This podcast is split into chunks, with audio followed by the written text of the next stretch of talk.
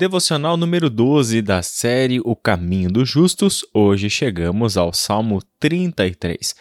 Você sabe que ao longo dos anos aqui na Ibaviva nós temos usado o mês de janeiro para meditar sobre os Salmos. Desde as pregações, as devocionais, tudo gira em torno do livro dos Salmos. Cada ano nós olhamos para os Salmos com uma temática específica, extraída do próprio livro, e assim nós tem, temos tentado aproveitar este início de ano para sempre reconduzir o nosso coração, colocar o nosso foco no lugar certo a partir do saltério bíblico. O Salmo 33 sempre aparece de volta aqui, seja nas devocionais ou nas pregações. É um salmo que, particularmente, eu gosto demais. Então, eu gostaria de trazer novamente o Salmo 33 à nossa devocional, mas focar em apenas alguns versículos dessa vez. Concentrar a nossa atenção no versículo 18 até o versículo 22. A palavra do Senhor diz o seguinte. O Senhor, porém, está atento aos que o temem, aos que esperam por seu amor. Ele os livra da morte e os conserva com vida em tempos de fome. Nossa esperança está no Senhor, Ele é nosso auxílio e nosso escudo. Nele nosso coração se alegra, pois confiamos em seu santo nome. Que o teu amor nos cerque, Senhor, pois só em ti temos esperança.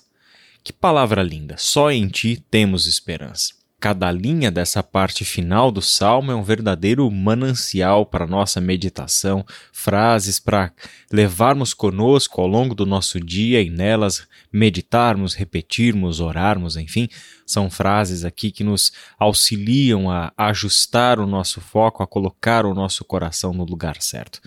Sobretudo, esta parte que lemos do Salmo 33 nos traz à memória quem é o Senhor, nos traz à memória o que ele faz por aqueles que o temem, aqueles que verdadeiramente colocam a sua esperança no Senhor. E é interessante porque, para a Bíblia, colocar a esperança no Senhor não significa apenas esperar que ele faça alguma coisa, mas colocar a esperança no Senhor significa andar nos caminhos dele, significa verdadeiramente confiar que ele há de agir de acordo com a sua vontade para com aqueles que vivem de acordo com a esperança que confessam ter. A esperança para a fé bíblica é completamente ativa, ela modela a nossa forma de viver hoje no presente porque cremos que um dia o Senhor governará sobre tudo e só haverá justiça e plenitude de vida, nós já vivemos hoje pelos valores do amor, da esperança, da justiça e da paz que este Deus um dia haverá de trazer para a história quando o seu reino for consumado, quando o seu plano eterno chegar à conclusão. O Salmo 33, se você se lembra bem, lá nos versículos 4 e 5 diz assim: pois a palavra do Senhor é verdadeira e podemos confiar em tudo o que ele faz. Ele ama o que é justo e bom, o amor do Senhor enche a terra. Veja, são estas pessoas que verdadeiramente podem colocar a sua esperança no Senhor. São as pessoas que já reconhecem hoje que a palavra do Senhor é verdadeira e que nós podemos confiar em tudo o que ele faz nós podemos nos jogar nesta palavra sabendo que estaremos seguros, nós podemos enfrentar as tempestades da vida firmes nesta palavra, confiantes de que ela é o nosso porto seguro, a nossa fortaleza, a nossa referência e nele podemos confiar por todo sempre. Ele é a nossa fonte eterna de justiça, de paz e de bem. O verso 5 diz que o Senhor ama o que é justo e bom. O amor do Senhor enche a terra. Nós sabemos que, biblicamente falando, o amor é um componente da moral. O amor é a forma como nós agimos segundo a justiça de Deus. Amar o próximo como a nós mesmos traz aqui que no cerne da espiritualidade cristã está a ética cristã porque ela envolve a nossa ação para com o nosso próximo. Ela nunca nos pensa como indivíduos vivendo isolados em ilhas, mas ela sempre nos pensa como seres humanos criados à imagem e semelhança de Deus e para vivermos em comunidade. Logo, não existe uma espiritualidade individualista, não existe, na perspectiva cristã, é, nenhuma possibilidade de pensarmos a vida independentemente dos outros. As nossas ações importam porque cada uma das nossas ações afetam as pessoas que estão ao nosso redor. O nosso pecado, como também a nossa justiça tanto uma vida de engano quanto uma vida na verdade. Seja o que você escolher, ou seja, qual caminho você escolher andar, nunca você somente será o afetado pelas suas decisões e as consequências delas, mas todas essas coisas afetam as pessoas ao nosso redor, para o bem ou para o mal.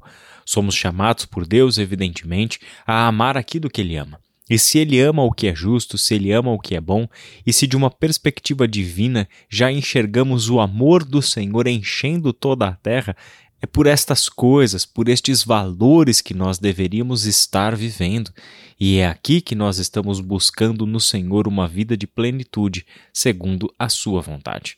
Assim, podemos voltar aos versos finais, versículos 18 e 19. O Senhor está atento àqueles que o temem aos que esperam por seu amor. Quando tememos o Senhor, quando confiamos verdadeiramente no Senhor, nós temos a certeza, a convicção de que o Senhor está atento, de que o Senhor nos ouve, de que o Senhor nos vê e de que o Senhor age, intervém no seu devido tempo. Sabemos que este é aquele que nos livra da morte e conserva a nossa vida em tempos de fome é aquele que está conosco sem nos deixar perder a vida, é aquele que cuida de nós. Como aprendemos com o Salmo 23, é aquele que atravessa com a gente o vale da sombra da morte. É aquele que nos protege no tempo da fome, no tempo da escassez, no tempo da luta, no tempo da adversidade. Por isso é que a nossa esperança está no Senhor.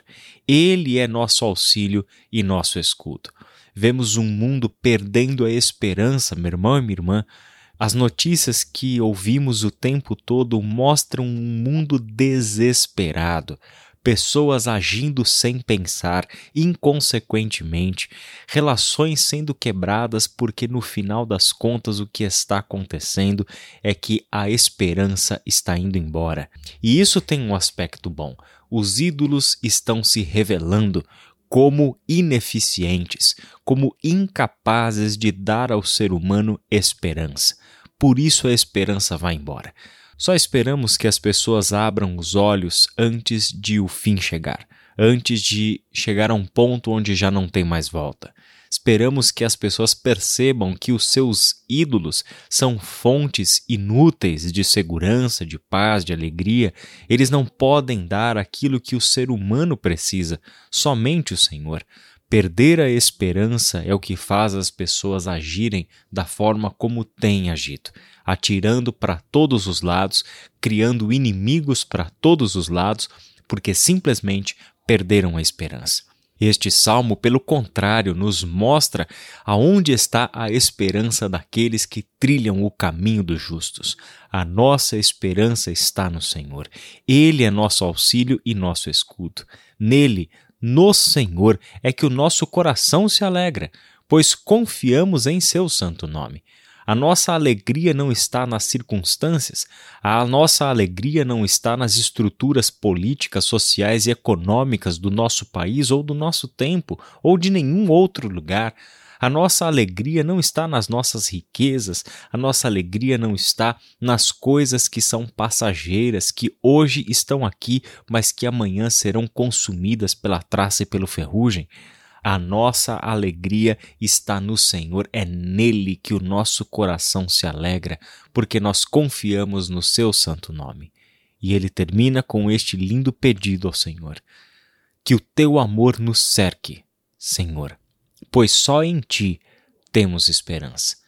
Este é o desejo do salmista e este é o meu desejo e a minha oração sobre a sua vida, meu irmão, minha irmã. Que o amor do Senhor cerque a sua vida, que você se sinta abraçado pelo amor do Eterno, pois em ti e somente em ti nós temos colocado a nossa esperança. Mas lembre-se bem de que este pedido a Deus acontece dentro de um contexto específico. Pode confiar que será cercado pelo amor de Deus, aquele que somente no Senhor coloca sua esperança. Enquanto as nossas esperanças estiverem divididas, enquanto ainda colocarmos esperança nos nossos ídolos, certamente não estaremos aptos a perceber a presença real do amor de Deus nos cercando por todos os lados. Por isso, que haja meditação, reflexão, que haja autoexame de acordo com a palavra de Deus e sob a orientação do Espírito Santo para todos nós para que vivamos a realidade que o Salmo 33 nos incentiva a viver. Que Deus abençoe a sua vida e até amanhã.